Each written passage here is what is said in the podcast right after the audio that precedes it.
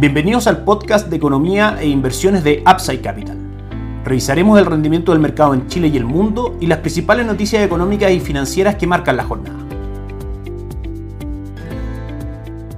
Muy buenos días, ¿cómo están ustedes? Miércoles 29 de junio de 2022, soy Ramiro Galeano, les doy la bienvenida a otra edición más de Mercados en Upside Capital. Sin lugar a dudas, la atención el día de hoy, la principal noticia del mercado local está puesta en el dólar peso, que a esta hora en nuestras pantallas cotiza nuevamente en máximo histórico, marcando 931 pesos con 50 centavos en nuestras pantallas, en línea con lo que comentamos ayer respecto a la intervención o el anuncio del Ministerio de Hacienda. Finalmente, cuando los fundamentales están bastante marcados y claros como están en este minuto respecto al dólar peso, un dólar index o un dólar en el mundo que sube por expectativas de alza de tasa por parte de la Reserva Federal, un cobre que cae en línea con el menor dinamismo en la economía china y también y principalmente desde nuestro punto de vista va a ser lo que prime allí en adelante la incertidumbre en el plano local por el acontecer político, la votación de este nuevo proyecto constitucional que claramente no le acomoda al mercado tanto como a la constitución actual y también las cifras macroeconómicas que hemos visto en general en el último año, los últimos 18 meses, por ejemplo, que han sido principalmente de una inflación que va aumentando, aunque ese techo ya debiese ocurrir, pero también con una actividad en nuestra economía que va claramente con una tendencia bajista. Finalmente, las monedas son la cara visible de la economía y claramente si es que tenemos incertidumbre desde el punto de vista político y también un menor crecimiento esperado por el punto de vista económico, la economía es en sí misma más débil y claramente el peso lo refleja en sus cotizaciones contra el dólar. Desde el punto de vista de las expectativas o de los niveles que podría eventualmente el dólar tener, es bastante difícil de predecir, sin embargo, con algunos instrumentos técnicos como expansión de Fibonacci y otras herramientas, podemos ver que un techo que podría buscar, si es que los fundamentales se mantienen, el primero podría ser alrededor de 960, dado el fuerte impulso que estuvo desde niveles de 790 a fines de marzo, luego marcando máximos en ese minuto en 876 en mayo, la corrección de nuevo a niveles de 810 y luego ya el alza fuerte, esos niveles fueron marcados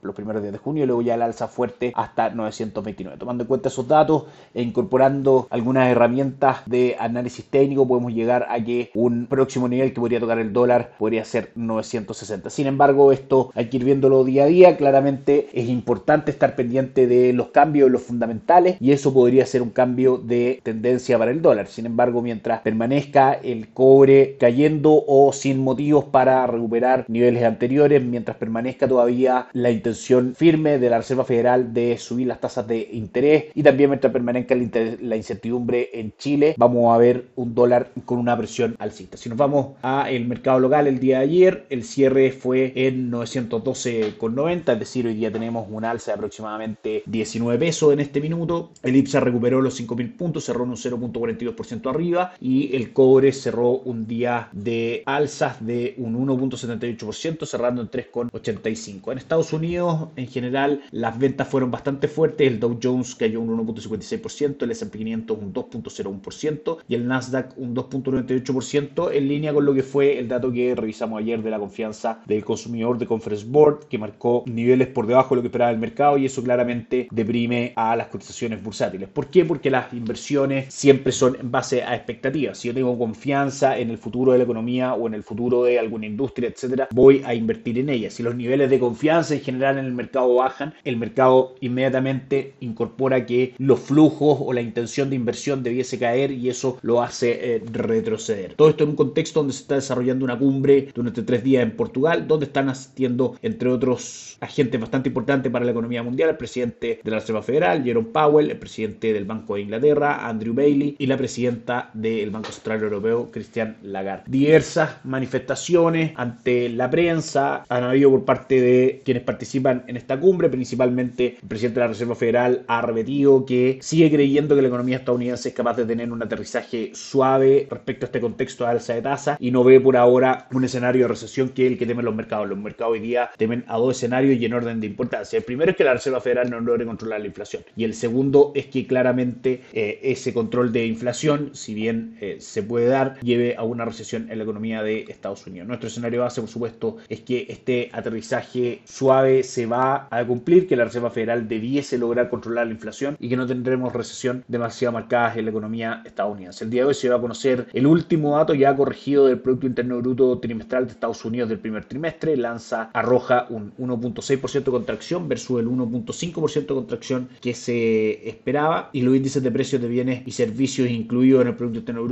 marcan un alza del 8.3% versus el 8.1% que se. Claramente una noticia no muy alentadora para los mercados. Vamos a ver cómo están reaccionando y cómo por supuesto están siguiendo de cerca lo que ocurra con esta cumbre de banqueros centrales en Portugal. Por último, el Banco Central de China también manifiesta que intensificará la aplicación de políticas para aumentar el crecimiento, que en palabras siempre significa que mantendrá las tasas bajas, estímulos monetarios para poder seguir estimulando su economía, que está al debe según las proyecciones de crecimiento que no se han ido cumpliendo. En cuanto a calendario económico, otras cifras importantes también a revisar el día de hoy. Tenemos a Alemania que marca un descenso en su medida de inflación. Se esperaba que aumentara un 0.3% y aumenta solamente un 0.1%. Y el día de hoy en la noche conoceremos los PMI, los índices de gerentes de compra, el sector manufacturero, no manufacturero y compuesto de China que nos darán alguna visión respecto a cómo está el movimiento de la industria ya y el mercado claramente comenzará a sacar conclusiones respecto